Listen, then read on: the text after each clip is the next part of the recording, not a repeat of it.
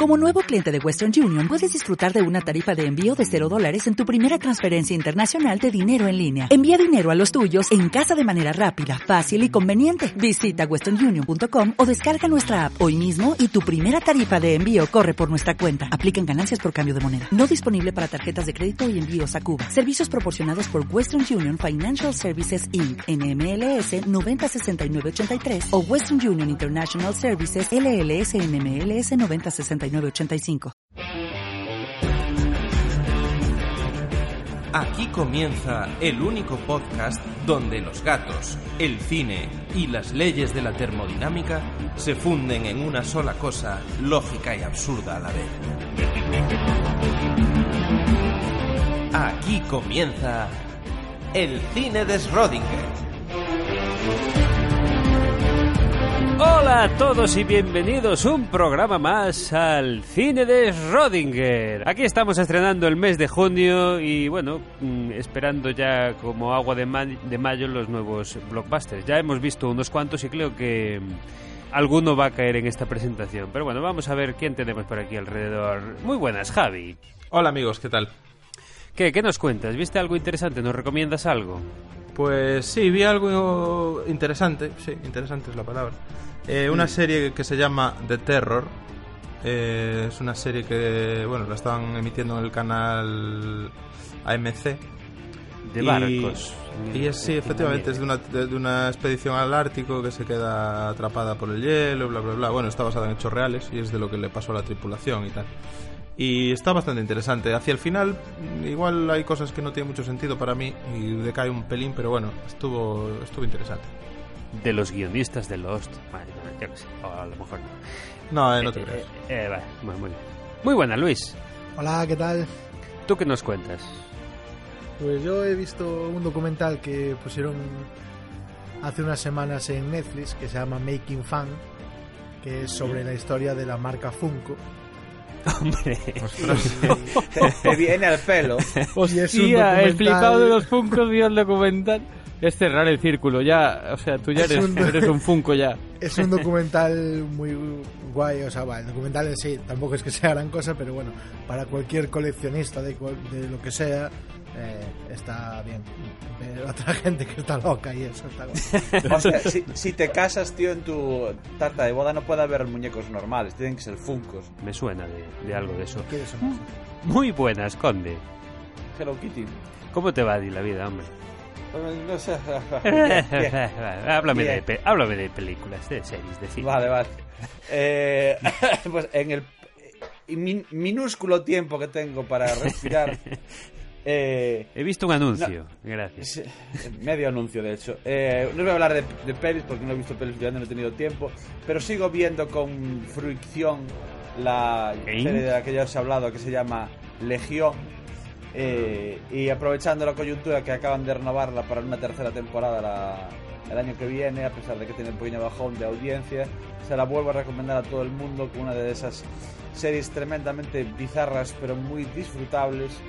Una especie de eh, lo que fue Aníbal, la serie en su momento, estéticamente, por algo el creador es el mismo, eh, pero a mí me parece incluso mejor, la verdad.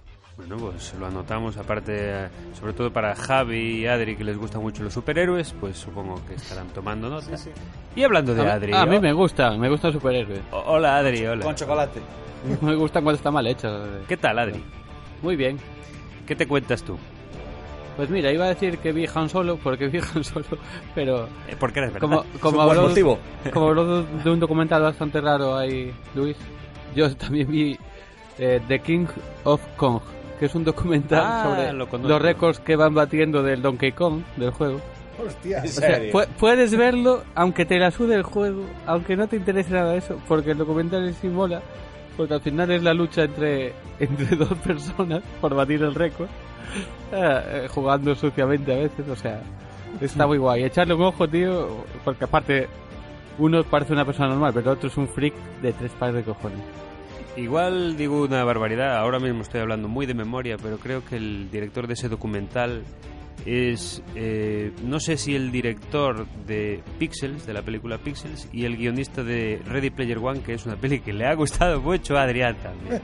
Se llama Seth Gordon.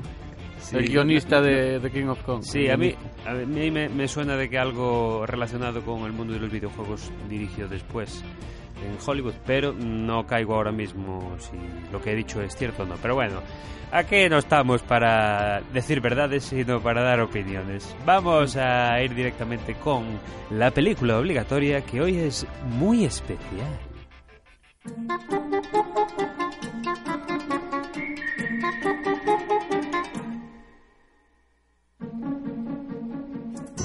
Bueno, pues como sabéis, hoy estamos en el en la última película obligatoria y penúltimo programa antes del parón veraniego y hemos decidido hacer pues una sección, una película obligatoria un tanto especial, ya que vamos a estar pues dos meses de vacaciones, así sin hacer nada, sobre todo Conde, pues hemos decidido que en lugar de obligarnos a ver una película, vamos a obligarnos a ver cuatro cada miembro.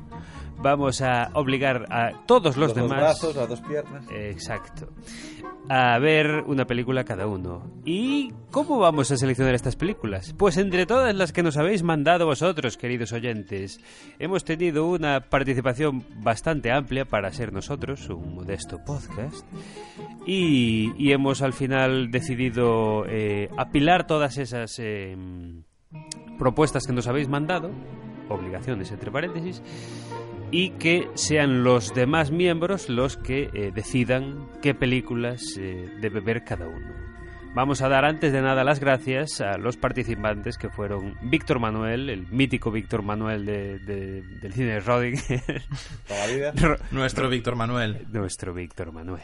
Romina Mauriz, Sara Frecle, Araceli Rodríguez, Tribe Sitio Distinto, Nube de Violeta, Alejandro de Besa y Andy López, que fueron los que nos surtieron de propuestas, películas, series y etcétera, algunas un poco troll, eh, para, para que pudiéramos hacer esta sección. Así que vamos a ir eh, siguiendo la mecánica de siempre, pero eh, acabando con la con la obligación múltiple para cada uno. Así que vamos a empezar por Adrián. Adri, ¿Qué pasa? ¿hiciste los deberes? Sí. Bueno, ¿qué te tocó ver a ti? Mi nombre es Harvey Milk. Ya, Adri, pero ¿qué te tocó ver? Ay, qué bien nos sincronizamos, Javi, cuando, cuando queremos. Te la mandó ver el señor Luis, ¿verdad? Si no recuerdo mal. Pues sí, si no recuerdo yo mal, sí. Sí, es que hace tanto ya. Bueno, cuéntanos, ¿qué, qué te pareció el, la, la cosa esta? No, está bien, está bien. Está basado en un hecho real, que es la, la vida de este hombre que era, que era un homosexual. Que, bueno, estuvo mucho tiempo sin salir del armario y parejas que tenía, pues eh, a veces se suicidaban por la presión social y tal. Entonces decidió luchar eh, metiéndose en política. Como, un momento, un momento. ¿Cómo que parejas que tenía a veces se suicidaban? A- algunas, Ah. algunas de ellas. Los martes. Claro. Es Luego decían, un poco- mejor no. Y se desuicidaban. Vale, vale, vale. Muy bien. Bueno, le pasó varias veces que se suicidaron parejas de él. Joder, qué, qué y, bien. ¿no? y entonces dijo, pues me meto en política a ver si... Y arregló bastantes cosas. A ver si se enamora algún político de No mí voy a hacer un spoiler, cualquiera que, que, que conozca la vida de este hombre o, o que lo mire en internet, eh, o sea, puede ver su vida en, un- en un momento y es un spoiler total de la peli.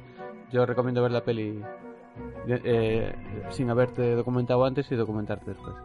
Pero vamos, es una película más, más informativa que, que cine en sí eh, artístico o creativo. Es un documental, es una peli, eh, pero tiene todo el valor eh, informativo que pueda que pueda tener. Muy ceñida a la realidad, digamos. Un biopic muy... Sí, es información. Ah, Yo, yo la vi un- únicamente por, porque quería saber, como sabía que era un hecho real, eh, lo, lo que pasó. Pero Ah, pensé que la habías visto porque te había mandado Luis. también, también, también. Ah, pero vale, quiero vale. decir, la habría, si esta película la hubiera empezado a ver, la, la habría acabado de ver. No, no sería una de estas que abandono. Y Ah, sería por eso, vale. por la curiosidad de lo que pasó en realidad. Entiendo. Bien, ¿qué nota le ponemos entonces? Un 7,5. Un 7,5. Luis, ¿le das la réplica? Eh, sí, no, yo le tengo dado un 8 a la, a la peli cuando la voté en su día y a mí me, a mí me había gustado mucho. Eso es, es como fue la historia del, primer político declarado abiertamente homosexual y tal, y bueno, todo lo que consiguió a base de... No sé, a mí me, es una peli que en su día yo la había visto en el cine y me, me gustó mucho. Si no recuerdo creo mal, creo que fue, o sea, creo que ganó el Oscar Sean eh, Penn. Sean- Penn por esto. Creo, eh, no lo sé seguro, pero... Puede ser, a mí también me sonaba, pero no estoy seguro. Es Pero que yo fue- creo que sí. hubo dos años seguidos, algo así, que una fue esta y otra esta de Yo soy Sam, y yo sé que Mm. por una ganó y por la otra no, pero no recuerdo cuál fue. Yo creo que por Yo Soy Sam no, pero que por esta sí. Pero vamos, tampoco estoy seguro. Bueno, Pero esta sí. peli, eh, en esta peli se ve bastante la lucha entre los conservadores y, y la gente que y los progresistas. Ojalá eh, a veces entiendo a Thanos en Infinity War y yo también me cargaría a la mitad de la población, pero a los conservadores. Eh, o sea, no sería aleatorio. La mitad conservadora. Ya, tú Sí, eh, toda. apuntarías, ¿no? Directamente. Sí, sí, sí. Vale, vale, vale.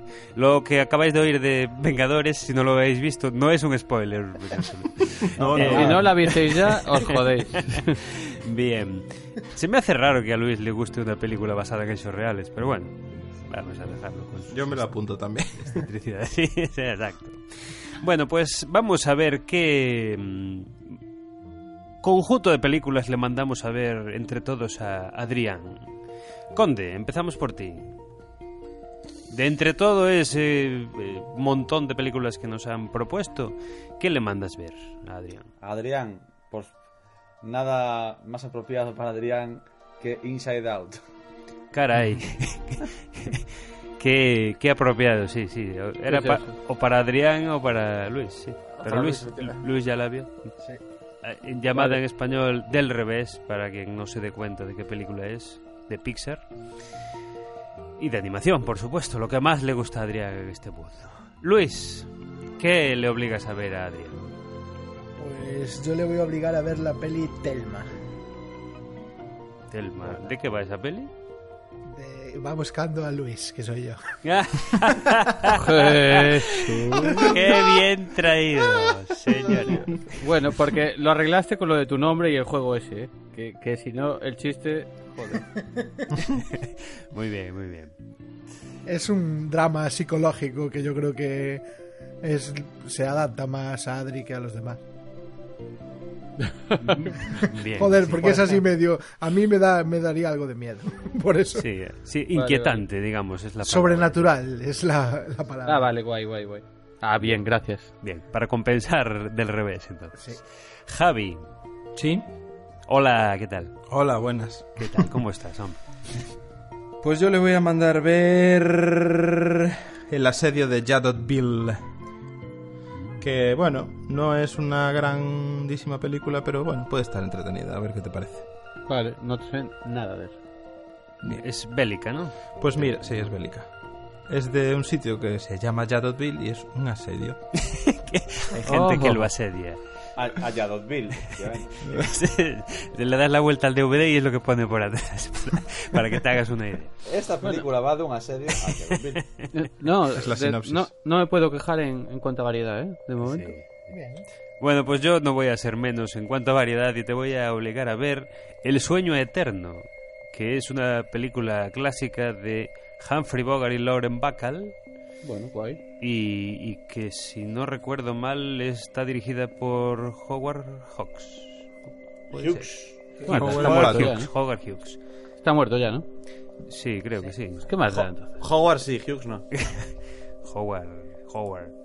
Pues... ¿De dónde hizo Pablo Casado el, el máster, no? Sí, Tal cual. es- Exacto. Hardware. Ay, bueno, estamos hoy muy finos, ¿eh? No, lo noto, lo noto. Filipinos. Bueno, pues anotaste todo, Adri. Sí. Bueno, pues nada, tienes todo el verano para verlo, de tomar notas y a la vuelta tendremos una película obligatoria especial extra larga, yo creo. Pero bueno, Las voy a ver ahora todas seguidas cuando acabe el programa. bien. Vamos entonces Para tener el verano libre luego. Claro. a comentar aquello que me mandó ver Javi a mí. Hombre, hombre. ¿Eh? ¿Qué Aquello, ¿Cómo le llamas a aquello? Llamarle aquello. Música aquello. solemne, por favor. Javi... no sé tararear. Si supiera, la tararearía. Javi Pato me obligó a ver El Padrino 2. Que la no es que secuela. viera el padrino dos veces, sino el padrino dos veces. No, pero casi, porque lo, con lo que dura, casi no, casi no me dio tiempo el, en todo el mes. Eh, bien, ¿qué decir de esta película? Sin levantar polémica. Cuidado con lo que dices, eh. Antes de A dar te veces mato, es mejor, a veces es mejor no decir nada, ¿eh? al- el titular es, y como bien habíais eh, adelantado, me gustó más la primera. ¿Sí? Sí, Ostras, qué Raro. sorpresa. Raro. Es una sorpresa para, es una sorpresa para mí. sí. ¿Y por qué motivo? Pues... Porque, Eh, porque es más, más corto. Eh, porque era más corta, exacto. Siguiente. No, a ver, básicamente eh, la primera me parece más redonda. Y me parece que la segunda toma, toma eh, detalles, repite, digamos, estructura en ciertos momentos de la primera que hace que pierda un poco la frescura de la primera.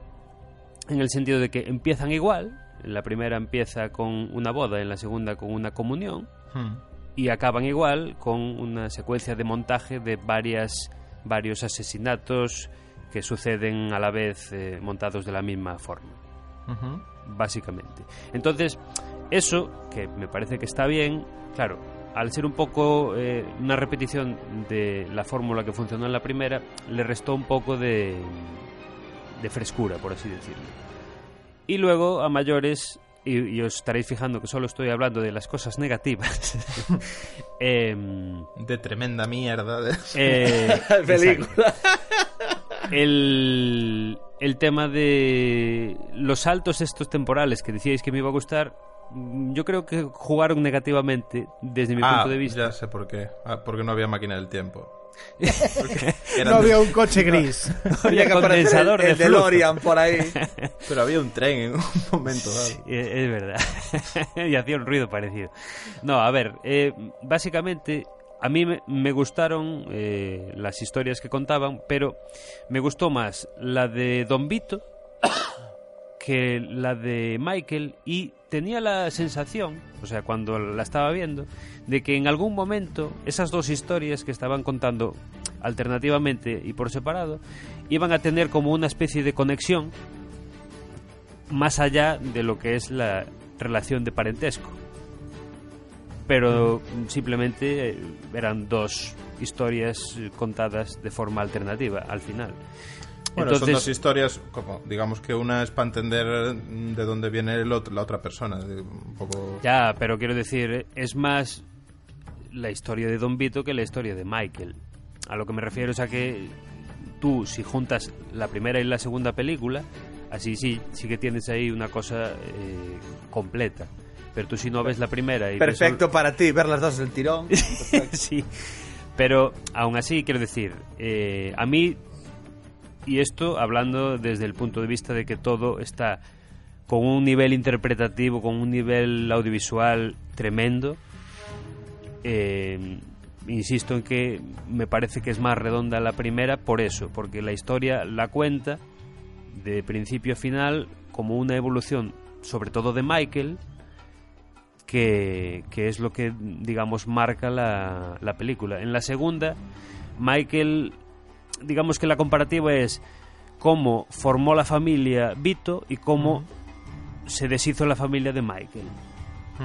Un poco la, la contraposición de una con otra. Pero como eh, de alguna forma me parece que los eventos que suceden, sobre todo después de la, de la intermission, que me flipó, que fui a mear y... sí, que hay como eh, sucesos que no están muy correlativos. O sea, toda la parte anterior y la parte posterior de Michael, sí, pero entre esas dos historias es como que falla un poco, me falla un poco la conexión. Y insisto, todos estos detalles son ver un poco el lado negativo porque si solo hablara de lo positivo, pues no tendría mucho que decir. O sea, todo es bueno en esas películas. Pero también he de decir que no sé por qué está tan encumbrada esta película con respecto a otras grandes películas. Es decir, por qué esta está considerada la mejor o estas están consideradas las mejores con respecto a otras. Llevo un rato hablando que flipas. Yo Eres muy a pesado, callar, Álvaro. Yo, a, eh, mí, a mí me gusta el tema. Yo- Siempre hablas tú todo, coño. yo me estaba Sí, sí, cagando la- en la todos tus muertos, tío. Te estás empezando a parecer a Conde un poco. Jesús, tío. Bien. Eh, bueno, pues me voy a callar ya y dadme la réplica vosotros. Le, le voy a dar un ocho y medio a esta. Bien. ¿Y a la otra? ¿Qué le habías dado? No le habías dado un 8, creo. No, un 9. A la hora, echaos sobre mí, Luis y Javi. No, no, está bien. Pero bueno, yo, yo es que no veo así lo de, por ejemplo, lo de los, el inicio, que sea igual que, que en la primera peli, o sea, que sea como un paralelismo de la primera peli, pero avanzado en el tiempo, para mí es una ventaja, o sea, es un, un, un Sí. punto positivo de, del- de la estructura de la peli, ¿sabes? Es como, Yo- yo cuando- mira, yo cuando lo igual, estaba viendo- en el futuro, ¿sabes? Yo cuando lo estaba viendo eh, me pareció interesante, pero cuando vi que se repetía la estructura final, sobre todo, fue cuando me llevé un poco el, el chasco. Que está bien hecho y que si no hubiera la secuencia de la primera, pues estaría genial. Pero claro, al ser más o menos lo mismo, pierde un poco esa frescura, que no quiere decir que esté mal ni nada por el estilo, simplemente ya que ya estaba hecha de, de antes. Me pasó un poco salvando las distancias con Deadpool 2, lo mismo.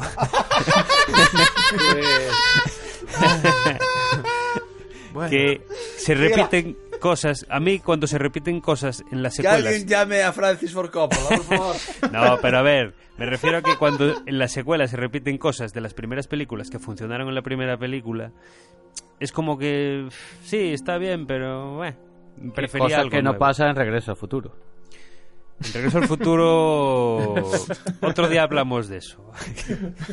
Vale, solo, solo quiero decir una cosa. Si- eh, siempre que ves una peli de hace muchos años, mítica, y tú la ves hoy por primera vez, Álvaro, dices, es que no entiendo cómo está tan sobrevalorada y tal. No, digo que esté sobrevalorada. No lo entiendes porque no la, vivi- no la viste cuando la tenías que ver. Ya, ya, ya, ya, ya. Sí, La gente que la- eso menos dos, ah, menos la dos gente años. que la alaba es la gente que, que- que la vio en el contexto tempo- eh, temporal del cine de aquel momento y en ese contexto tiene sentido que resalten tanto y luego eh, siguen manteniendo ese, ese prestigio a lo largo del tiempo por lo que sintió la gente en aquel momento. Alguien que lo vea hoy, pues es imposible que... Yo Simplemente. no sé, pero yo no yo- sé, porque yo no sé cuándo las vi por primera vez, pero, o sea, obviamente no en el año 72. Pero Yo tampoco, yo tampoco. Pero bueno, es que eh, a partir de los 90, i- i- incluido los 80, eh, todo se aceleró mucho en el mundo del cine. Los ritmos, los todo. Ya, ya, no, pero a ver, a mí eso no me parece mal. A mí, de hecho, una de las cosas que más me gusta de la película es como con el ritmo pausado que tiene y con lo que se para a mostrar todo de la forma más natural posible, no llega a aburrir en ningún momento. Que dura tres horas y cuarto la peli y se me pasaron enseguida. No, no, no me llegué a cansar en ningún momento, ni estar diciendo, joder, ¿cuánto tarda en acabar esto? Pero también te digo una cosa, yo el ocho y medio también se lo doy teniendo en cuenta la época. Eso también lo tengo en cuenta, porque si solo tuviera en cuenta lo que me gustó a mí, personalmente y subjetivamente como os gusta a vosotros, no le daría el ocho y medio. ¿Cuánto le darías? Pues no lo sé, tendría que valorarlo de otra forma. Pero no vamos a, a entrar en polémica, que aún quedan muchas pelis, hombre. Hacemos un día un especial del padrino y ya está. Y que dure cuatro horas. Exacto. La podemos ver en directo, ir Comentándola. ir comentando. directo. iramos comentando. Tú, Javi, le tienes dado un 10, ¿no? Sí, Creo. Bueno, pues nada. Ahí hacemos la media de 9.25. a las dos le tengo dado un 10. ¿Y a las 3? Yo creo que tengo nueve a las dos. creo. Yo creo que son las únicas pelis, pelis que tienen un 10 de las que tengo en Film Affinity. yo, esas junto con la... con- Érase una vez en Ah, el- bueno, eres una sé vez en América. Pero sí, yo las tengo dado un 10 a las dos, pero yo sí... Me resulta difícil elegir, pero si un día alguien, porque está loco, me pone una pistola en la cabeza, él- me gustaría más la segunda. Puede pasar, Pues yo ¿eh? no Eso... lo sé. Yo creo Tenemos que si me- fans que están muy locos, Luis. No digas esas cosas. Pues yo igual si viniera el loco ese, igual digo la primera. El loco ese ya Pero está mandando... tendría que amenazar mucho, eh, de todas maneras. Claro. El, el loco ese es el mismo que está mandando mails para mandarte a hacer cosas por no llegar a 900 kilos Deadpool 2. Ya te Bueno. lo voy diciendo. Eh, dale tiempo, aún está en los resquicios. Bueno, id diciéndome qué pelis me obligáis a ver, chavales. Adri, Pues- ¿qué me vas a obligar a ver? Arsénico por compasión. Sénico por compasión. Eso es una comedia. Tengo Sí. entendido. Es comedia negra. Sí, pero por compasión. Va, va del que era entrenador de, deportivo. ¡Oh!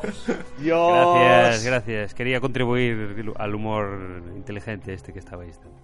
Bueno, sí, es una película clásica, ¿no? Ten en cuenta. Sí, Cary Grant, creo. Yo la vi hace tiempo. El gran, ca- el gran Cari. Vale. Le, Estamos novia, que, la estamos que llama lo rompemos. Estamos dejando el pabellón. estamos dejando el pabellón muy alto, eh, para el verano. No sé yo. Bueno, Conde, ¿qué, qué me obligas a ver tú? ¡Asu!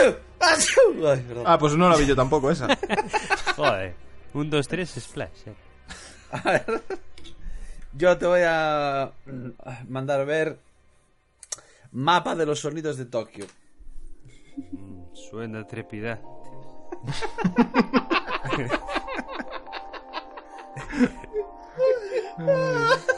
sí, Isabel Coixet, ¿no? Efectivamente. Bien. Luis. Pues yo te voy a mandar ver American History X. No sé por qué me daba la sensación. Esa es que hay que verla algún día. Esa yo creo que lo vas a agradecer. O sea, mm, tú igual no, pero deberías. No sé por qué me daba la sensación cuando la vi por ahí pululando que esta me iba a caer. Hombre. Y si no te caía por Luis, te caía por mí.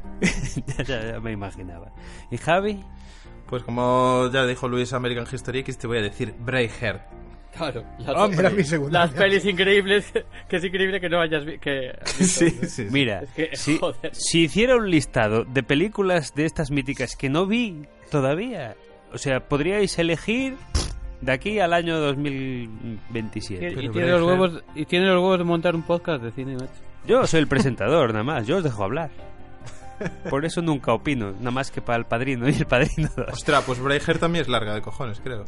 Sí, No, gra- que- gracias Javi por pensar siempre en mi tiempo. Pero Joder, no, no, pero se, es no se hace larga, no se hace Muy larga. entretenida. Ya, pero el tiempo es el mismo. Bueno, Javi, Hola. cuéntanos, ¿qué te han obligado a ver? A mí me ha obligado a ver Adrián un documental que se llama Daniel. No, de Johnston. No, el. Daniel el travieso. O sea, se llama lo digo, sí, El Diablo y Daniel Johnston. Te gustó mucho por lo que veo, te caló hondo. Ni siquiera sabe el título, hijo de puta. El Diablo y Daniel Johnston.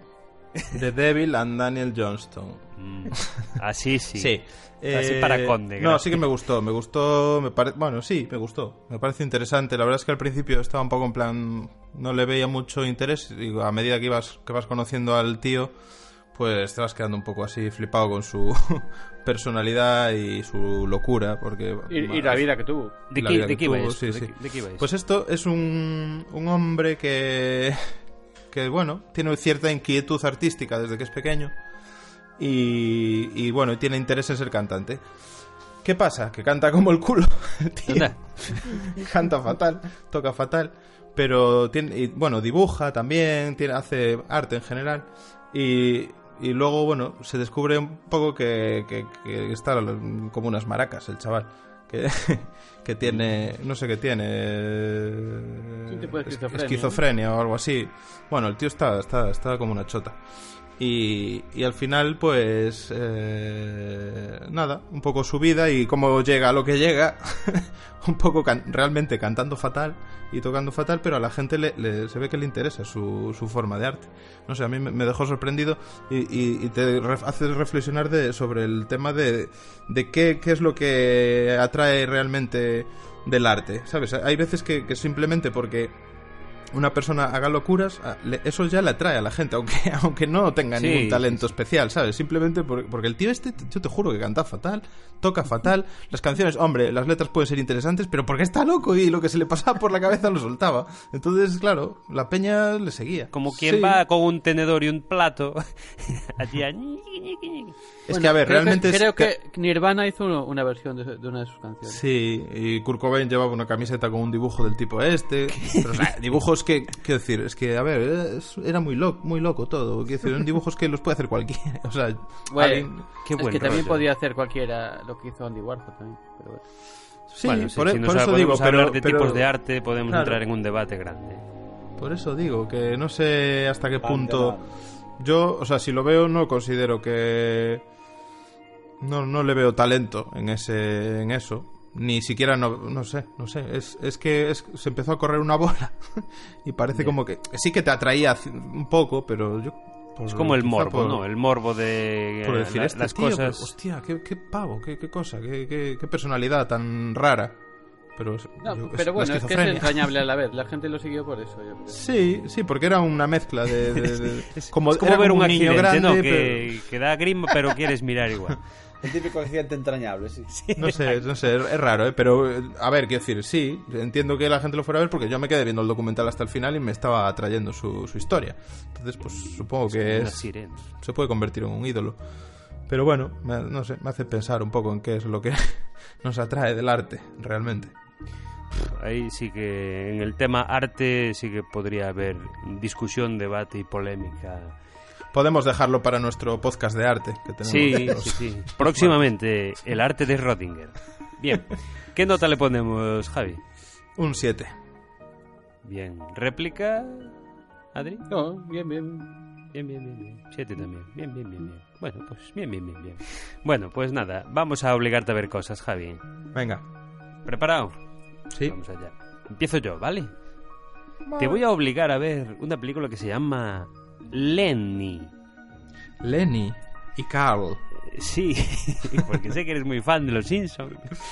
Eh, Lenny es una película protagonizada por Dustin Hoffman que está basada en hechos reales Ajá. y que habla de mm, un comediante así de poca monta que se mete así en ambientes turbios y que va poco a poco cogiendo fama y que se va metiendo en líos por su forma de hacer comedia, por así decirlo. No te digo más. Yo Correcto. eh, la vi por ahí entre el grupo que, que nos mandaron para ver y dije, "Mm, esta es de las que Javi a lo mejor agradece. Así que, Lenny para ti. Venga. Adri, Pues vas a ver mi vida sin mí. Mi vida es en mí. Muy bien. Isabel Coixet tiene predominancia gracias a Víctor Manuel en, este, en esta sección, que lo sepáis. Conde, Pues. eh, cuerpo de élite, caballero. Ajá. Una de esas comedias inmortales. Muy bien. Cuerpo de élite, ¿es la serie o es la peli? La película, la película. No voy a ver la serie. Hombre, si quieres que vea un No, capítulo. no lo tengo claro, pero... Yo creo que habían enviado como cuerpo de élite un capítulo, ¿no? Algo así. Sí, no, los cuatro primeros o algo así, no sé cuánto duran. Pero hay luego, una lo, peli lo- también. lo- luego lo revisamos, luego lo revisamos. Bueno, yo prefiero la peli. Bueno, que nos, que nos manden un, un mensaje especificándolo. ¿Y Luis? Que le mande a Javi. Yo le voy a obligar a ver La Gran Evasión. Muy bien, gracias. Porque era una de esas míticas que tengo, las, las de la lista de Álvaro de grandes clásicos sin ver. Eh, que- efectivamente. Que sepáis que de las cuatro que le habéis mandado, tres estaban en mi lista para Javi. Así que todos debemos pensar parecido. que. Gracias. Hala, Javi, disfrútalo. Luis. Venga. Hola, ¿qué tal? Hombre, Luis, cuéntanos cómo te fue a ti. Pues yo estuve por Brasil. Oh, con caipiriñas y bailando samba. Correcto. A ver, cuéntanos cómo Eh, fue ese visionado. Me, me obligó a ver Conde Brasil y así como, como mínimo es curiosa. Pero A ver, a ver. eh, la verdad es que, o sea, la empecé cuando la empecé a ver, cuando iba igual media hora o así, yo estaba pensando, esto no tiene puto sentido. Pero me acabó gustando mucho, ¿eh? O sea, mucho. Mucho, además. No sé si mucho, pero me acabó gustando. Fue mejorando entonces. Fue mejorando. Sí, está bien. Sobre, a, a mí me hace. Es supuestamente en una especie de mm, mundo futuro o algo así, solo que es muy raro porque, claro, eh, la peli es del 85 y es en un futuro que se veía en el 85. Y ves cosas que, que ahora te parecen una mierda y allí supuestamente en el futuro, en cambio hay otras cosas que, que aún. O sea, nosotros no las vamos a ver ni de broma. Y, Como las tres conchas. Correcto. Y me, y me mezcla así un poco. eh, o sea, lo que es la ambientación y todo. eh, mezcla así un poco de, de ese tipo de cosas y. Bueno, está bien. A mí me, me gustó. ¿Te recordó al estilo de Terry Gilliam de Miedo y con Las Vegas y 12 monos? ¿O no viste parecido? No. No, a mí, yo creo que no, no. a mí no se me parece nada a esas. No, digo en el estilo, en el estilo de narrativo y, y visual. No, tampoco. Es que a mí, yo 12 monos la, la considero totalmente aparte de lo demás. Me refiero, no se me Sí. parece nada a todo lo demás. 12 monos es una peli más mainstream de ese hombre, pero con, con años luz de diferencia. ¿no? Sí, a mí, a mí me gusta mucho de 12 monos. Sí, sí, está muy bien, pero, pero es muy normal, vamos, Sí. va a ser él. Y, y esta, no sé, a ver, cuando la hizo en, en el año 85, eh, la gente debió flipar. ¿eh? o sea, porque es eso, es rara, sobre todo es eso, ese, o sea, ese futuro que, que intentan representar ahí es muy curioso. Y encima que todo sale de, de una idiotez, de una, de una confusión que hubo por, por una mosca. ¿De, de qué va? ¿De qué va? Cuéntanos, haznos una sinopsis de la peli para los que no la vimos. Pues, a ver, sin hacer mucho spoiler, del 85. Eh, o sea, todo sale de que es, hay, como, hay como una especie de... El gobierno debe ser, que es quien controla... Bueno, controla un poco al- lo que es la sociedad y... es como ahora, eh, ya está. ya se acabó. No, que va. El- el- o sea, tiene un control ahí súper raro, es como muy hermético todo. Y, y bueno, y emiten como si fuera una orden para matar a un paisano.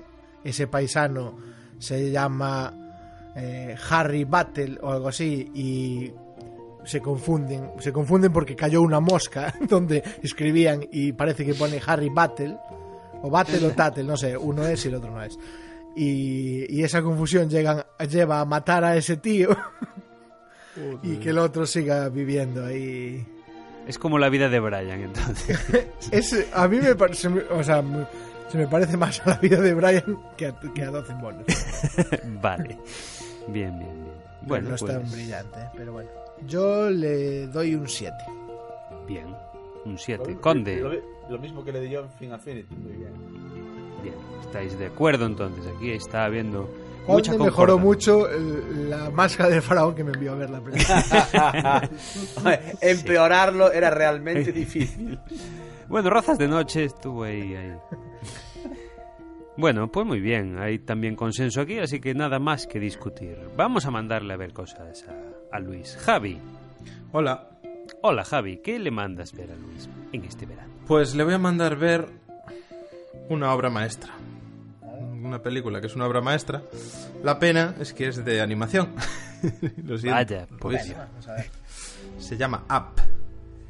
Así que pff, yo creo que te va a gustar igual, aunque sea de animación. Es que es una pasada de peli. La Yo- gente me, me yo habla muy en bien de, de los primeros 10 minutos. Sí, sí, por ejemplo, sí. El Yo- es una pasada. Yo tengo grandes dudas después de que hubiera visto alguna de las pelis de animación que más me gustan y que dijera, eso es una mierda todo. Así que no tengo fe ninguna, pero bueno, ver. estoy de acuerdo con que es una obra maestra. Igual no tanto como Wally, pero...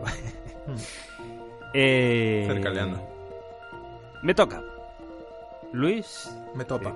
te voy a mandar ver La llamada, la película de los Javis que, que aquí nuestro colega Pato eh, ya vio y nos recomendó por sus tocayos, que mm, no sé, eh, es divertida, es entretenida y es sorprendente y a lo mejor como amante de los musicales que eres y de la animación.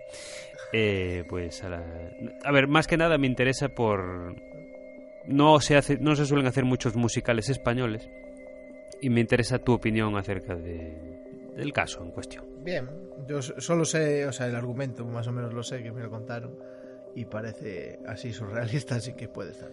A mí me resultó curiosa, ¿eh? o sea, me, me resultó, pensé que no me que iba a ser una chorrada, pero es una chorrada, pero, pero bueno, me resultó entretenida y fresca y así, bueno, no está mal, está, yo me lo pasé bien viéndola. Bien. Bien, Adri, Yo eh, le mando a ver Papillón, que es una peli que yo vi de pequeño y la recuerdo como buena. Ah, no sé papi, si, papi. si es... Papi, sí, muy bien. joder. Eh, Y- Papillón, no sé lo que es, ni idea. Cómete todo el papillón, niño. ¡Ay! Eso.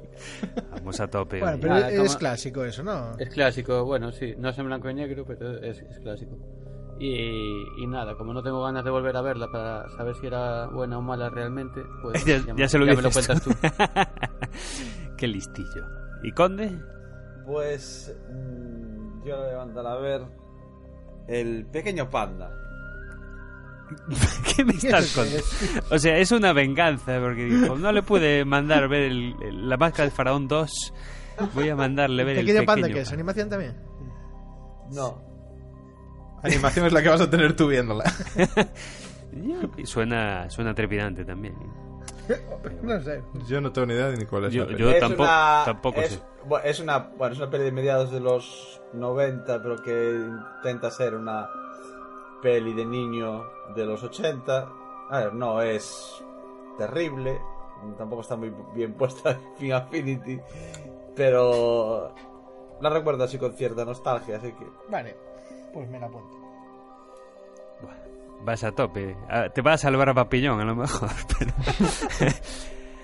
bueno, pues nada, vamos entonces con Conde, que es el último de la lista. Conde, ¿qué tuviste que ver? ¿Qué, qué, qué magnánimo ser te obligó a ver algo?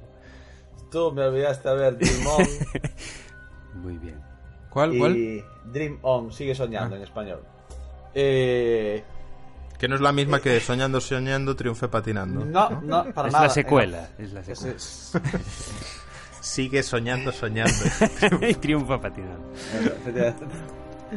Pues es una serie que yo en realidad sí que había visto bastantes episodios en tiempo A, pero no no recordaba, conocía la premisa. Básicamente es un tío que pasó su infancia viendo televisión de forma tan compulsiva que todo lo que le sucede lo relaciona con trozos de películas y trozos de series, sobre todo, y, y demás. Eh, y bueno, la, a ver, la, esta típica serie que has visto de pequeño y te llamaba la atención, ahora resulta pelincutre a nivel producción, pero está guay. De hecho, tiene detalles eh, interesantes, como que es muy...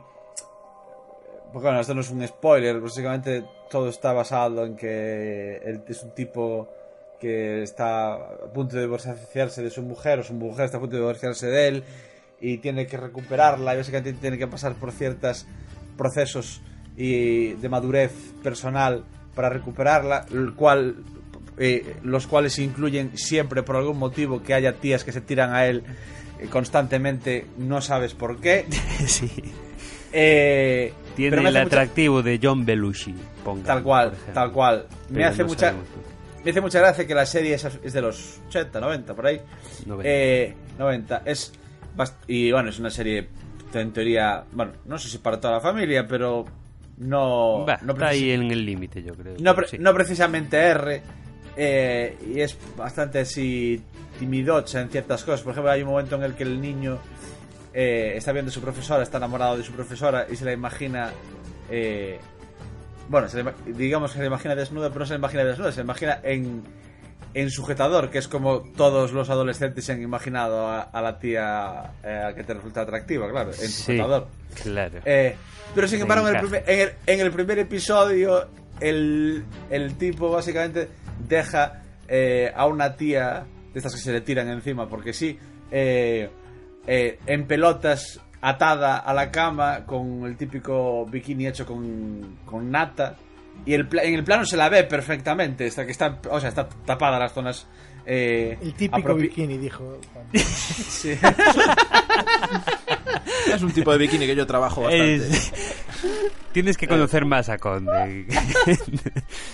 Pues eso. Eh, pero está, o sea, pelota está arriba abajo y, y es un plano totalmente visible y demás. Y me sorprendió eso, que por una parte sea una serie de los 90 americana así muy timidocha y por otra parte eh, tenga esos detalles. es una serie de contrastes, de contrastes. Sí, digamos que sí. Sí. Eh, a ver, es recomendable, pero es eso, a nivel producción y sobre todo a nivel la filosofía, porque básicamente es eso, el, el tipo tiene que madurar eh, para que merecerse, digamos, que su mujer no acabe de mandarlo a tomar por culo definitivamente. pero alegremente se tira todo lo que se mueve, ¿sabes? Y, y, y- y la, la, la, la serie lo te lo intenta vender como que es parte de su proceso eh, de, de maduración, eh, lo cual no tiene ningún sentido, pero Mm. es eso, es filosofía de los 90 en Estados Unidos, ¿qué vamos a hacer? Yo en cualquier caso creo que el, el gran mérito y, y la gran baza de la serie es los, los trozos, digamos, de películas o de seriales Sí, antiguos que alterna con lo que va pasando, que es lo que Eh, realmente dan el punch de comedia. Está, están muy bien elegidos. El problema es que aunque los pilles y yo los pillo, bueno, pilles en inglés y demás, el problema es que, claro, ti- entiendes el, te- el texto, pero no el subtexto. Si eh, yo estoy seguro que un americano lo, lo apreciaría mucho más, eh, porque sabrías qué serie concreta es y probablemente todas, aparte del, ¿sabes? El punchline gracioso que tenga la, lo que dice el- ese trozo o lo que pasa en ese trozo, probablemente tenga un punto más saber qué serie es y qué tipo de serie era en Ya, los 50 sí, y Para ver las referencias completas. relacionado con y tal y cual. Y un americano lo disfrutaría más ese es el detalle. Pero bueno, está, está, está bien. Bien, No, ¿qué no, nota no le te- ponemos entonces? No te odio por ello. Bien, Un 6,5. bien. Yo lo- te iba a decir un 7, pero sobre todo basándome en el, en el trabajo que da elegir todos esos clips para potenciar, digamos, las secuencias. Es que realmente si le quitas eso a la serie, la serie se queda en la cosa más normal del mundo. Pero, pero a mí eso es lo que realmente me parece de valorar, por así decirlo. Así que nada, también de acuerdo. Chócala, Conde. Muy bien. Luis, ¿qué le obligamos a ver a Conde entonces? Pues yo le voy a obligar a ver El último Moicano. Es- me, me- me parece curioso que no haya visto esta Sí, película. a mí también. Sí, y a mí. Yo tenía esa también. Y yo también. Y yo. Tienes que verla cuatro veces. Vale, perfecto. Pero es eso. Yo cuando la vi en su momento me, me había gustado. O sea, tampoco ahí a la muerte, pero bueno. Pero es eso. Desde el año 92, miré hace un rato, o sea que tiene casi 30 años, 26. Y eh, no sé cómo se verá ahora. en su momento yo creo que a, a la gente, o sea, le gustó mucho. Sí, sí, es una peli bien considerada. Así que, no sé, ya nos contará Conte, a ver. Mira, es como Avatar, ¿no, Adrián? Tal cual. Pero mejor. Pero sin pintar. Pero en color marrón en vez de... en vez de. En tonos Color ocres. carne. Tonos Color carne. Javi, ¿qué le mandas Hola. ver ahí? Pues le voy a mandar ver Los Amantes Pasajeros. Vale. Bien. Porque... Yo también la tenía. Maldita sea. Una menos, Álvaro. Maldita sea. Con Porque esto es lo que se es, siente. de, porque es de Almodóvar. Y van en un avión. Y es las dos cosas que más le gusta a y ya está. Esas son las razones. Perfectas razones. Muy bien. Pues yo le voy a mandar a ver primavera, verano, otoño, invierno y primavera. Un año y un trimestre, ¿vale? Que creo que es... A ti el cine asiático, el cine asiático mm, lo llevas bastante bien. Y, y también yo creía que esta peli la habías visto, me sorprendió que la tuvieras ahí en las no vistas, así que... Eh, ala, disfrútala. Que a mí no me tiene nada de buena pinta, pero igual tú... La Pues degustas ahí, poco a poco, como un sushi. Bueno, primavera, verano y luego ¿qué más hacer? Otoño, invierno, y primavera y luego verano otra vez y así sucesivamente. Y esa la vas a ver en verano, ¿eh? Sí, Vale. acuérdate. En verano Adri. vas a ver primavera, verano, otoño e invierno. ¿Qué le mandas ver, Adri? La librería, punto. Fin de sección. Bueno, pues así de conciso terminamos esta sección. Gracias a Adrián. Y, y nada, bueno, tenemos bastante trabajo para el verano. Menos mal que la mayoría de nosotros no tenemos nada que hacer en todo el verano y podemos dedicarnos solo a sí, ver. sí, sí, efectivamente. Exacto, gracias, Álvaro. Exacto. Bien. Bueno, pues Yo, nada. yo tengo un montón de cosas que hacer, ¿eh? Tengo que ir a la playa, tengo que ir a la Confección Fest. comer helados. Ay, bueno. Malo será que nos saques ahí algún. Vamos a ir cerrando esta sección que es un poco más larga de lo habitual, como habéis notado. dando la primera pista de nuestro personaje misterioso de hoy, que es la pista número uno. Lo vimos por primera vez en una película de 1994.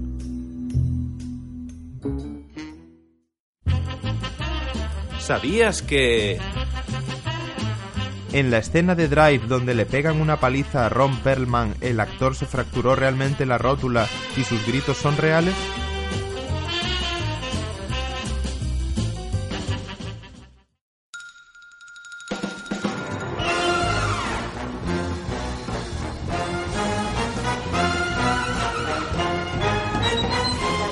Y arrancamos una nueva Copa Random de mano de nuestro sonidista jefe, ganador de un mestre Mateo, Javi Pato.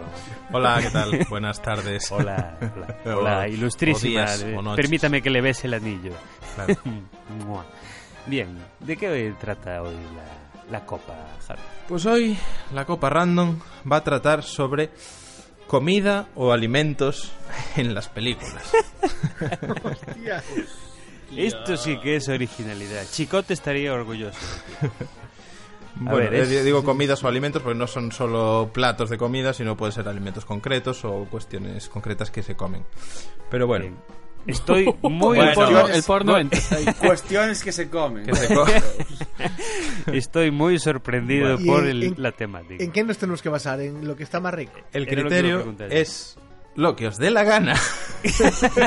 Genial. No, porque a ver, puedo- podéis, no, cada uno se puede valorar en lo que quiera, porque hay cosas que a lo mejor para ti una comida es mejor que otra, porque porque es vegetariana y tú eres vegetariano, o otro, y otro no, la comida es mejor porque me aporta muchas calorías para mi ejercicio diario, yo qué sé. Bien. O, por, o sea otro que porque cada está uno rico. argumente lo que le dé la gana, pero claro, cada uno es la- elige la que es mejor para él y, y decir por qué y ya está.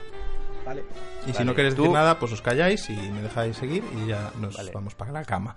Venga. Javi, pero no todos juntos, que la cama tendría que ser muy grande. ¿no? Exacto. La cama esta que Eh, tenemos aquí en el estudio. Sí. En, en caso de empate, eh, dirimes tú el, el ganador. Vale. Si dirimir es decidir quién gana, sí. Sí. Conde es, es eso, sí. Es bueno, da correcto. igual. Bueno, eh, eh, me lo dirimices a mí. Bueno, pues venga, arranquemos pues. Venga. Primera. se- ¿Qué hay de primero, Javi? Vamos a empezar con, con algo carnívoro. Una final carnívora. Semifinal, cuarto de final. ¿Qué es? Cuarto de final. Cuarto de final. sí. Vamos a tener la hamburguesa Big Cajuna de Pulp Fiction, en la que se come Samuel L. Jackson antes de matar al hombre este en la casa. No sé, todos lo habéis visto Pulp Fiction, ¿no? Supongo. sí. Y que No se, la, visto, que se la come con un buen trago de Sprite. Que siempre que veo esta escena me apetece. Digo, no me gusta mucho el Sprite, pero en ese momento siempre le echaría un traguito. Big. Hakuna con Sprite. Sí, es que la, la- la disfruta el Samuel. Contra las albóndigas con espagueti del padrino. que Clemenza las prepara con una salsa de tomate y el, el- el ingrediente secreto es un poquito de azúcar. y el vino tinto. Yo no puedo votar ninguno, obviamente. Vale. Por principios. Claro. Pero por finales, tampo- tampoco- Bueno, el vino lleva Para- uvas. claro. Si no te comes las albóndigas y solo comes el tomate.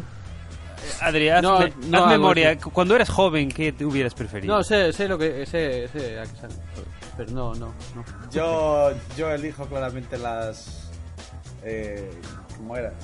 Ah, Albóndigas con espagueti. Albóndigas, sí, sí, sí. Claramente. Yo, la- si es las que preparaba Clemenza, sí. Claro, claro, tiene que ser eso. Eh, Bueno, también valen las que se preparaban en uno de los nuestros. Cortando el ajo tan fino con una cuchilla a fritar. Sí, hostia, qué pintar. Yo, yo me voy a quedar con albóndigas con espaguetis también. sí. yo al- elijo también albóndigas con espagueti, así que afortunadamente Adri no tenía que decidir nada. Me alegro, eh, me alegro. Bueno, habrá no, otras no quiero, cosas. no quiero, no quiero boicotear la Copa Random, eh, pero. No te preocupes, el resto ya no lleva nada carne, ya puedes votar en todas. Ah, vale. Creo. Hasta llegar a las semifinales. claro. Claro, es verdad. Mierda. Votaré a lo contrario. Bien. Puede ser, claro. Vale, es pues un nada. vaso de agua. Venga. Albóndigas ganan la primera. Mira que la hamburguesa Big Cajuna, joder, también tiene buena pinta, pero bueno. Me está jodiendo bastante que no he cenado todavía, pero bueno, venga. Ya dale. somos dos. Eh, vale, Pero siguiente. si tú cenas mientras hablas... Porque esto se graba de noche, ¿vale? Eh, Aunque antes dije buenas tardes, es mentira. Bueno, la siguiente, la mañana. Siguiente cuarto de final es dulce, en plan postre. Sería la creme brûlée de la película Amélie, que Amélie dice que le encanta romper el caramelo de la creme brûlée con la cuchara Sí. y es una de las cosas que tanto disfruta. Contra el corneto de la trilogía del corneto. Bueno. Jesús. Eh, bien, no tengo más que decir. Yo la de Amelie. No tenéis ni puta idea. Yo, por supuesto, también la de Amelie. O sea, un, joder, un postre francés no me lo vas a comprar, por favor. Sí, yo. A ver, lo, podríamos discutir si fuéramos a hablar de las pelis, pero de- en cuanto al, a la comida en sí, eh, el de Amelie. El helado es digestivo, ¿vale? Venga, gracias. Como el gin. Tenemos tres de Amelie contra un corneto de Álvaro. Así que gana creme brûlée. Muy bien, Ojalá la crenesa lleve carne. no lleva. Siguiente, sem- eh, cuarto de final. El plato, creo que es de verduras. Ratatouille, de la película Ratatouille. Contra la tortilla de setas presuntamente venenosa de Herba. La tortilla rusa. La tortilla rusa, efectivamente. A ver, joder. Yo la tortilla, tío. Porque mi tortilla me mola. Yo me voy a quedar también con la tortilla, pero porque no vi Ratatouille. No sé de qué me hables. Pero Yo. Además dijo el plato de ratatouille que creo que era de verduras. Eso me sonó una excusa para que yo pudiera votar. No, el ratatouille creo que se hace con verduras. Es que no me- vi la peli hace mucho tiempo, pero Eh, el detalle de que lo prepare una rata es insignificante. no lo prepara una rata. la- Al, ¿Viste la al peli? margen, al margen de, bueno, al margen de, de eso, yo creo que el. O sea. La rata solo dirige. A pesar de que sí me gusta también la tortilla, yo creo que lo que sucede en la, en la peli cuando se come el ratatouille. Es el que, tal, claro. A mí, y ese aspecto que tiene, ese- yo sinceramente me quedo con ratatouille. Hmm. Está, está dibujado, tío. Yo. mm, Pero El no lo parece, tío. Te hacen, te convencen de que eso tiene plato que no textura existe. y La sabor. tortilla que se come al no existe. Eso no. Y se la Sí. apontera y, eh, y no hay pan, y no hay pan aquí. ¿Qué pasa a comer sin pan? Ay, qué mal me encuentro. Yo. No sé si voy a morir. Maldito El- cocinero. Muero. Creo que ¿De dónde muero. eres? ¿De Albacete? Pues pareces de Gibraltar. Yo me voy a quedar, como dice Conde, con Ratatouille porque tiene mucho mejor aspecto y es mucho más saludable a, a priori. Estaría veros en una isla desierta comiendo un dibujo. Pero bueno. Bueno, Cállate. Pero el ratatouille es un plato que existe verdad. Quiero decir, va- Sí, puede- sí, sí, no, en es- la, la peli es de mentira, pero existe de verdad. Igual que tú no te vas a comer la tortilla justo que salió en Airbags, porque ya se la comió Arguiñano. Es- Pues es tampoco nos vamos a comer la otra porque es un dibujo. Pero hay- guardo un trozo. y aunque no soy muy fan de las verduras, es mucho más saludable que una tortilla envenenada. Que presuntamente. no estaban envenenados. Bueno, de hecho, Bueno. es- estoy viendo fotos en, en YouTube de Ratatouille de verdad. Me está entrando un hambre, joder. Las Vale. típicas fotos de YouTube. Venga. Son vídeos de fotos. dije, yo- dije YouTube. Jesús de mi vida. Venga. bueno, pues que tengo que tengo que diri, diri- dirimir, diri. Dirime, te voy a llamar dimiridor. Espera, que está poniendo un huevo con espera. Ahí está, ahí, ahí fue. Ahí fue. Para hacer la tortilla. Otro, joder. otro, otro, son gemelos. Está chueco. Bueno, Pues- Javi, venga, dirime un poco. Voy a chirimiri. Mm, Yo digo que ratatouille. Pues ala, arguiñando para acá. Muy bien. Y la última, ¿Cómo estamos? cuarto de final último, Mm. Sería la tableta de chocolate de Willy Wonka pero Mm. concretamente la que tiene la, tarjeta dorada, Anda. contra cambia las cosas. el pan de lembas de los elfos en El Señor de los Es una Anillos. mierda. Yo quiero el chocolate. Además te regalan una fábrica, joder. Vale, te regalan una fábrica, no. Pero a te ver, a ver. una visita. El pan de lembas, con una pequeña cantidad que comas, te da para. te- tienes energía para muchísimos días. Es como los ¿Cuánta feixos energía es te- mágicos. tener una fábrica de chocolate. ¿Sabes cuánta energía Pero que no ganas la fábrica, que ganas una visita nada más. Claro, Ah, bueno. eso es la Que, que visita. ganas ¿eh? una fábrica, pero tú, chaval. No me acordaba de esa peli de mierda. Si Ay, fuera, si fuera en plan, porque tienes que economizar el premio, está bien el pan de lemas, pero para el resto es una mierda. Bueno, bueno, Claro, a cada uno. para Pero que, para que va a andar durante años sin comida, pues sí, el pan de lemas va bien. Pero para gente que hay supermercados en que... ¿Y cómo saben? A lo mejor está buenísimo Yo- el pan de lembas. Yo, sa- yo sabiendo No sé, cómo soy. hasta los huevos, Frodo. No, a ver, final, si ¿eh? estuviera Lo tan bueno, aunque te llegara para muchos días, lo comías igual. Sí, Pero habría un que que suficiente. Yo, sabiendo cómo soy yo, me quedo con el pan que me ahorra mucho tiempo de preparar comida. y- Sí, el chocolate es muy complicado de, preparar una tableta.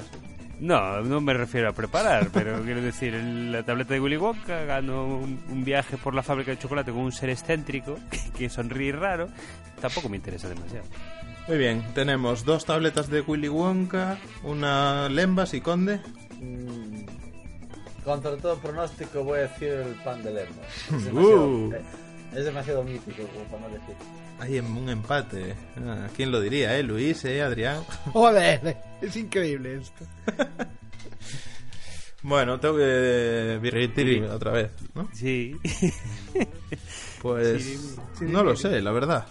No, no sé qué decir. Junta las dos y merendamos, hombre. Un pan de lembas Hacemos con un, chocolate. bo- un, boca- un bocadillo de chocolate en pan de lembas. Eso es la hostia. Eso es No. energía pura. Hay que elegir. Entonces Eso podría estar en el guantelete de Thanos. me voy, a me voy a quedar con el pan de lembas porque es más especial que el chocolate. El chocolate es muy normal. Por favor. eh. Un poco... Es chocolate. El chocolate... Tú sí que sabes. no sé. Tú sí que sabes dirimir. Nada, el pan de lembas si estuviera bueno se, se hubiera hecho para todo el mundo. Bimbo lo hubiera Porque lo hacían los elfos y tampoco no, no nos interesaba comercializar, bimbo. Sí, ahí está, y Los-. Porque los elfos no querían negocio, ne- buscar el negocio en eso. Si podrían haberlo extendido por la Tierra Media tranquilamente. Son Bueno. seres puros. Vamos a las semifinales. Venga. Ahora va a haber unas mezclas raras, porque claro, ha salido la cosa rara. Pero vamos a ver, albóndigas de Clemenza o uno de los nuestros contra creme brûlée de Amélie. Creme brûlée. Yo Albóndigas. aquí quiero las albóndigas. Albóndigas. Albóndigas. Han ganado las albóndigas 3 a 1. Pasan a la final las albóndigas del Padrini. Y la, la otra semifinal sería Ratatouille contra Pan de Lembas. Pan de lembas, sin duda. Álvaro dice Pan de Lembas. Ratatouille. Yo, no, el ratatouille es verdura. La verdura no mola demasiado. yo ya busqué, busqué ahora, no en YouTube, sino en Google, Ra- Ratatouille. Y, y ya sé ya sé lo que es, lo tengo visto hacer en algún programa. Me voy a quedar con Ratatouille. Yo también. Muy bien. Ha ganado el Ratatouille. Qué poco previsores. Llegan a la final las albóndigas italianinis y el, pan, y el Ratatouille. Ala, a dirimir. Venga, de- ¿Cuál es la señal? ¿Cuál es la, la final? Albóndigas contra Ratatouille. venga Adri, piénsatelo ya, bien. ya lo sabes. Sí. Un voto para Ratatouille. Otro para albóndigas. Albóndigas para mí también. Constanza. Y decides... Albóndigas para mí también. Ole, tres albóndigas.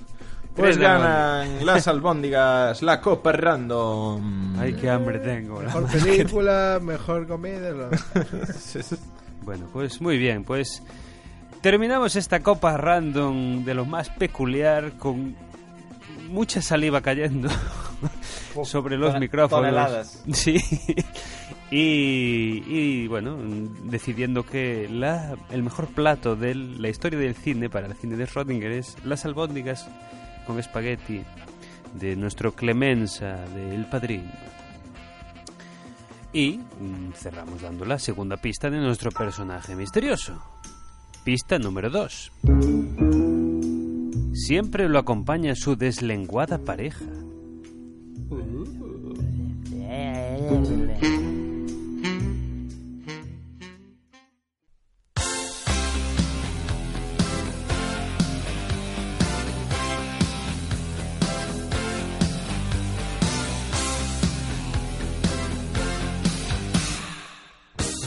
Y vamos aproximándonos a la recta final del programa con una nueva entrega de los archivos de Conde. A ver qué nos trae hoy el título nobiliario del programa. Molto bene, pues... Albóndiga. Albóndiga, efectivamente. Pues nada, eh, viendo que nuestro amigo Thanos, Thanos está de moda, eh, yo recordé eh, a su, bueno, sus aventuras más absurdas, eh, la que- aquella vez en la que eh, se enfrentó a Spider-Man en un Thanoscóptero y cosas así. Y Genial. recordando esa absurdez, eh, recuerdo también que su hermano, que es un, bueno, los cómics al menos, que es un vengador, se llama Star Fox o Eros, pues es un superhéroe con un poder muy curioso que es eh, estimular los centros de placer del cerebro de los que están a su alrededor. eh, básicamente haciendo que toda, toda la gente que está a su alrededor le caiga bien. Hostia. Eh, Es como Will Smith, entonces. al- algo así. Mm, muy bien. Est- esto absurdamente le ayuda en el combate, ya que sus eh, oponentes no luchan con tanta, tanta fuerza contra él. Eh, ¿Qué me estás contando? Sí, Te voy a pegar, y- pero con un plumero. porque me caes bien. Eh, bien. y gana a pesar de no ser el más fuerte o el más hábil luchando. Aunque, por ejemplo, una vez eh, hay un- una viñeta bastante famosa, si la buscáis por ahí, eh, que, en la que intentó hacer eso eh, a Hulk y... Me hace mucha gracia porque creo que era... Ah, sí, dijo algo así como... Voy a calmar a Hulk simplemente abrumando su furia con ondas de placer. Fue, era el... Más o menos, más o menos el, el diálogo. Y por supuesto, Hulk le pegó un puñetazo que lo mandó a dos kilómetros de distancia. de- deberían darle el Nobel de Literatura solo por esa frase.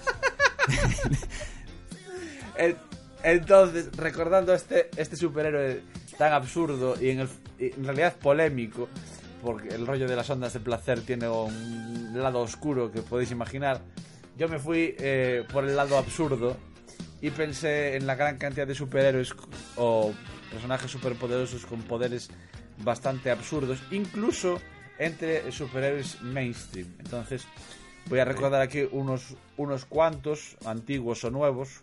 Nuevos en el caso sería Squirrel Girl, la chica ardilla, que dentro de poco tendrá película. Cardilla.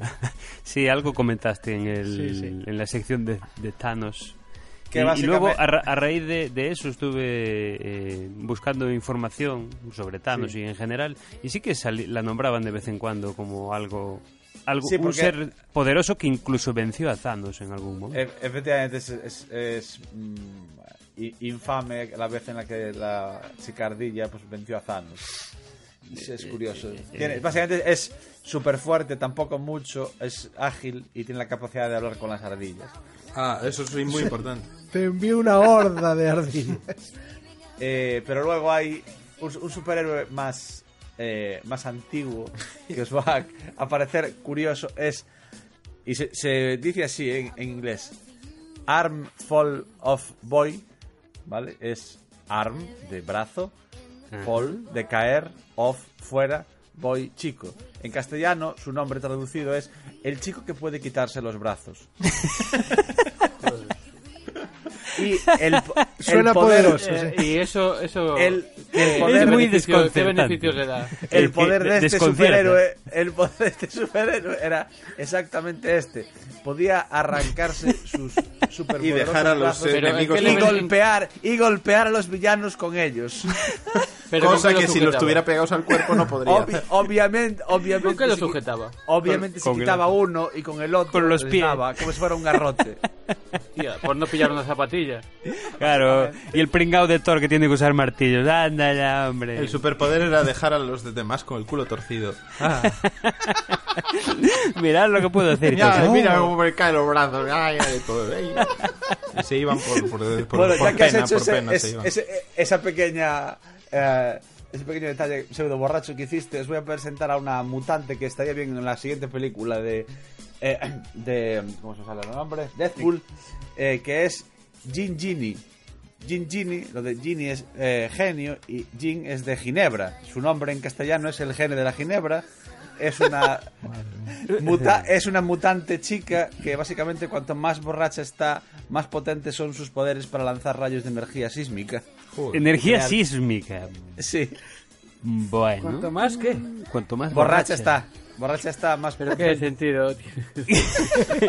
Eso, o sea, cuanto más borracha está implica también ¿Cuánto, que... ¿Cuánto pesa? es porque La- se cae y, y hace seísmos. ¿no? Lo, lo, lo que lo que implica, o sea, si está borracha también pierde un poco el, se- el sentido de, de la justicia y esas cosas, o, o eso no le afecta. No se vuelve súper villana, pero vamos, es es una capulla de cuidado. Se vuelve un poco Hulk, ¿no? Hace Ah, ese. algo así. Eh, otro superhéroe así bastante con un poder muy útil es eh, uno que se llamaba Color Kid, el chico color, y cuyo poder cuyo poder era cambiar de color a las cosas. Ajá. No me gusta este coche azul. Única y exclusivamente, no añadía nada más que eso, cambiaba de color a las cosas. Podía ¿Y ser útil a veces para. Me lo pido para mi equipo. Después hay otro que esto a ver si lo consigo explicar, es Hindsight Lad. Eh, Hindsight Lad significa en español más o menos el chico retrospectivo. Eh, el chico retrospectivo es un superhéroe que tiene la capa- capacidad de ver cómo algo debería haber pasado. Sol espera, pero solo después de que haya ocurrido. Ya, ya, claro, claro. Si no, ¿qué sentido tiene lo de debería? ¿verdad?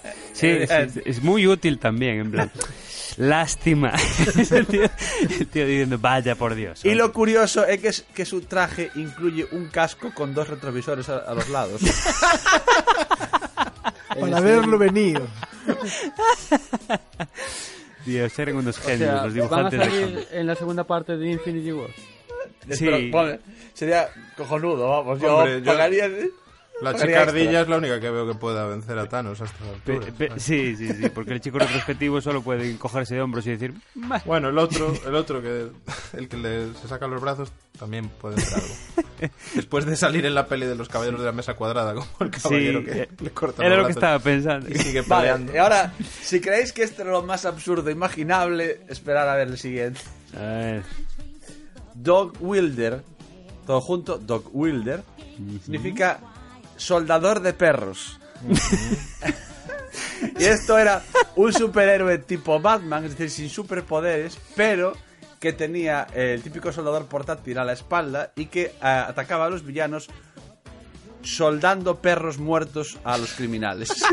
pero no estoy de broma. Pero soldando, esto es pero, lo más gore que oí en, en la puta vida. pero ¿Y dónde que los llevaba? Los llevaba él en una De bolsa. ahí hicieron el 100 pies humano. después.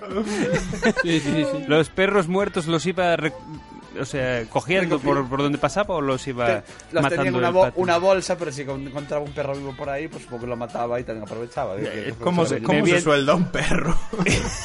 Como un soldador portátil, obviamente. Como un soldador de perros, Javi. Tú es que No se suelda, lo quemas y punto. Hostia. Mm, entiendo. Bueno, ¿Y, ¿y qué tal le funcionaba la estrategia aquí al colega? Era curioso, era... Era curioso porque en el momento en que llevaba cinco minutos intentando soldar a un perro, pues el otro decía, bueno, me, me voy. Pero lo eh, el perro es eso, el perro... El, el perro... No sé si lo hacía con metal, es que no lo vi por... O sea, hay algunas, algunas eh, viñetas por ahí, probablemente no me compré ningún cómic de Doc Wilder. por Ni nadie en el mundo, creo. Yo creo que esto se lo está inventando Pero- con de todo.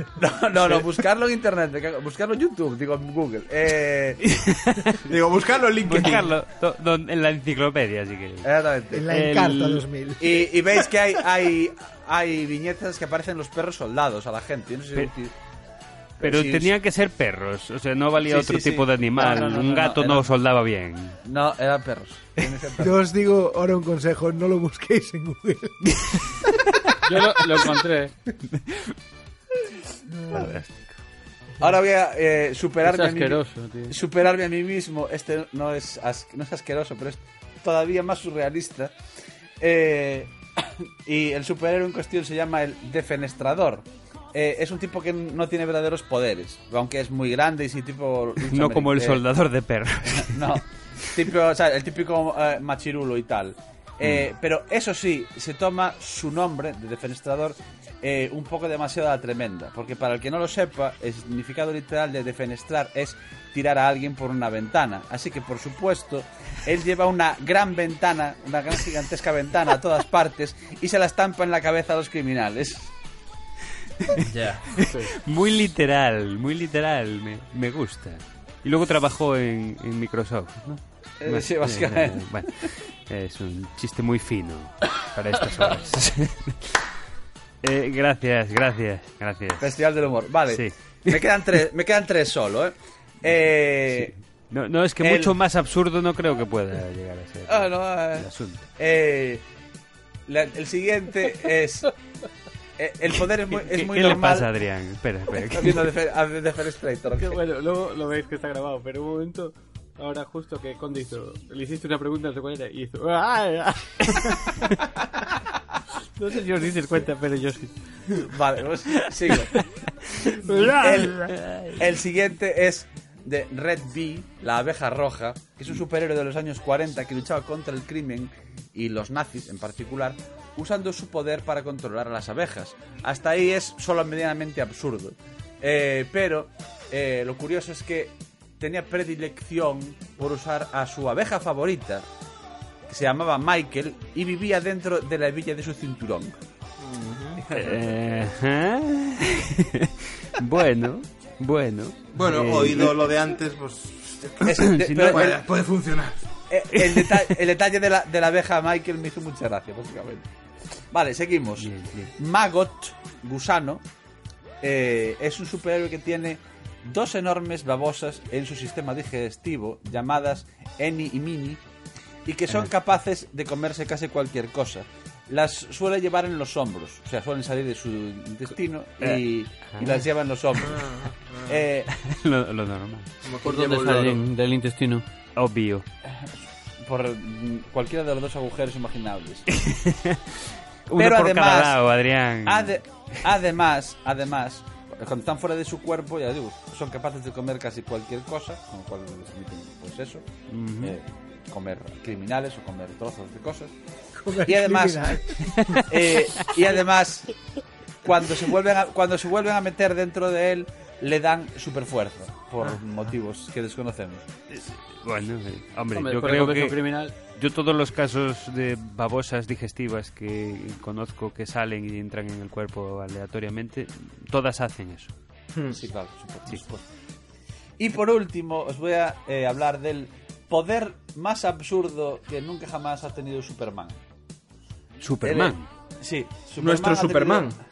No, el Superman de toda la vida, Clark Kent, Kal-El, de toda la vida. Eh, en cierto cómic, que Calice. no recuerdo, de, lo- de los... Imagino, imagino, que, imagino que de los 70, porque te- es así de psicodélico. Eh, ¿Recordáis eh, Superman 4? Que eh, de Sí, repente tenía el, sí. eh, el poder de La reconstruir, de reconstruir la muralla china con su visión calorífica, lo cual tiene todo el sentido del mundo. ¿Os acordáis de, ese, de esa secuencia? El mismo sentido que soldar perros. pues eh, si creéis que esto es lo más raro de Superman, esperad a oír, a oír esto. Eh, gracias a una nave alienígena, adquirió el poder de lanzar un Superman diminuto por sus dedos, que tenía, que tenía los mismos poderes que él, pero con el, la- el mal detalle de que hacía que él perdiese los suyos hasta que el Superman volvía a sus manos. Ah, eh, pero, cu- ¿cuál es la finalidad de eso? ¿Meterse por rendijas pequeñas para no destruirlas o qué? No, poder, ma- poder mandar a una versión de ti mismo mientras tú te tomas un café, supongo. Eso sí. Ajá, pero pequeñita, Pero claro. pequeñita. ¿Cómo de pequeñito era? ¿Estilo Ant-Man? O... Yo qué sé, 5 centímetros, una cosa así. Yo que de más o menos 5 o 6. Co- Sí, o como sea, un era- Funko, como un Funko Era, de, era de Super- per- perfectamente visible, pero muy pequeño, básicamente. Como Pumuki, más o menos. Pero, ¿y, y, ese, ¿Y tenía entidad propia el Superman pequeñito? ¿O era como una este- extensión de sí mismo?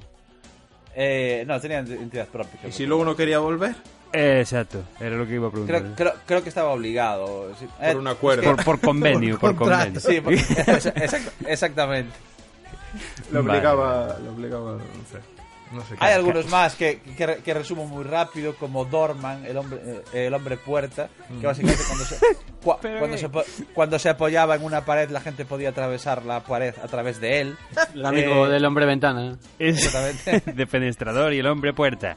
Las Rainbow, aventuras. Rainbow Girl, que podía manipular las emociones de otros o aprovecharlas para sí misma, rodeándose del color que representan esas emociones. Rojo, ira, azul, esperanza. Esto le viene bien a Adrián. Por algún motivo, verde, verde voluntad. eh, esto era por los Green Lanterns. Y el mejor de sus poderes era un escudo de feromonas que la hacía una chica muy popular. Ajá. Esto, esto es todo de DC, ¿no? Eh, to- todos, todos, no, no, no, no son todos. Pero, pero muchos sí. Muchos sí, sí, sabes que sí. Pues, joder. O sea, A- Ahora se explican muchas cosas, sí. o sea, tienen Pero ahí en la recámara superhéroes para cargarse a Marvel, no sé por Ahora qué no sabemos están por qué. Sabemos por qué no funcionó la Liga de la Justicia. Porque no Usaron los superhéroes equivocados. Sacaron la mierda. No, no pusieron al defenestrador. Ah, Pusieron a los peores superhéroes que tenían, joder. ay, vaya por Dios. Pues a- hay unos cuantos más, pero lo voy a dejar aquí por a- hasta nuevo aviso. Para una segunda versión, ¿no? Eh, exactamente. Para que veáis que eso, que la imaginación no tiene y la estupidez no tiene límite. Madre de Dios. Bueno, pues eh, ahí os queda esa remesa de superhéroes a todos los que os gusta y a los que no os gusta también, para que veáis que hay alternativa al cine de superhéroes. Bueno, muchas gracias Conde por este recopilatorio tan absurdo y vamos a ir cerrando la sección dando la pista número 3, el corte de audio. Así que allá va, pista número 3. Veréis, Amy y yo éramos inseparables, ¿vale? Vivíamos el gran romance. A los cuatro meses yo metí el remo y empecé a preguntarle por su exnovio. Ya se sabe, una jugada tonta. No quieres saberlo, pero tienes que saberlo. Es una de esas chorradas estúpidas de tío. Entonces ella empezó a hablar de él. Me contó cómo se enamoraron, que salieron durante dos años y se fueron a vivir juntos. Me dijo que su madre me prefería a mí, bla, bla, bla, bla, bla, bla, bla, bla. Y yo tranquilo. Pero entonces soltó la bomba. Y la bomba es esta. Al parecer, en un par de ocasiones, cuando empezaban a salir, él se trajo a alguien a la cama. Menage à trois, creo que se llama. Eso me fundió los cables, ¿entiendes? No estoy acostumbrado a esa clase de cosas. Me educaron en un colegio católico. ¿San tonto del culo? Piérdete. Envíanos tu respuesta con el asunto Personaje Misterioso 211 a la siguiente dirección. Concurso arroba elcinetesrodinger.com. Todos los acertantes entraréis en el sorteo de la caja misteriosa de este mes. Mucha suerte a todos.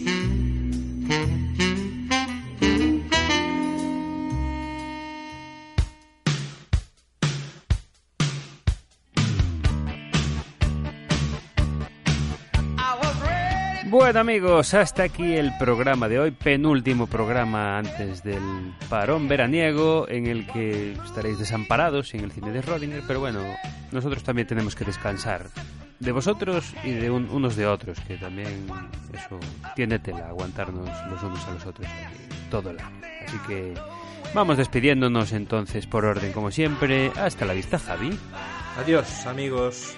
hasta la vista Luis, Chao, chao. Hasta la vista Conde A dos. y hasta la vista Adrián. Chao, pero no creo que nadie llegara a escuchar todo esto. pero- Bien, a los que quedaron, que sepáis que yo me llamo Álvaro. Y, y nada, y también hasta la vista, hasta dentro de 15 días y ir disfrutando ya del veranito. Adiós.